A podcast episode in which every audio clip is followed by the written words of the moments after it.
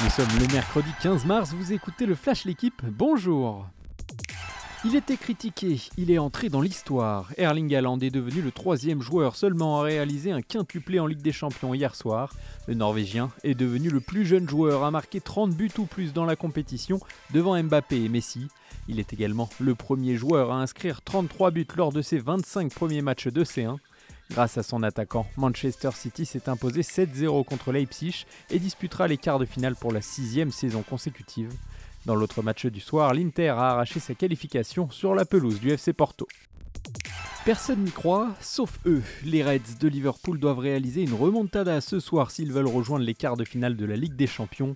Battu 5-2 à Anfield au match aller par le Real Madrid, la tâche s'annonce quasiment impossible. Pourtant, les Anglais se donnent une chance en se rappelant qu'ils avaient réussi à renverser Barcelone en 2019. Pour cette rencontre, Benzema est apte et sera titulaire. À suivre également ce soir, Naples contre Francfort. Il a pris le temps de la réflexion et a fini par trancher. Selon les informations de l'équipe, Oussem Aouar devrait annoncer dans les prochaines heures son choix de jouer pour la sélection algérienne.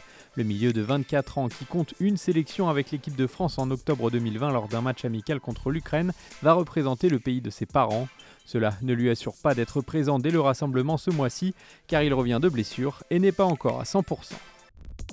Même Victor Wembanyama n'a rien pu faire. L'Asvel a surclassé Boulogne-Levallois hier soir en match avancé de la 24e journée de Betclic Elite. Un succès 86 à 69 des Villeurbanais sur leur parquet, grâce notamment à un grand Nando de Colo hauteur de 17 points. Pour son retour sur son ancien parquet, le prodige Wembanyama a marqué 15 points et pris 11 rebonds. Les joueurs de TJ Parker sont provisoirement 5e, les Mets, eux, restent 2e. Merci d'avoir écouté le Flash l'équipe, bonne journée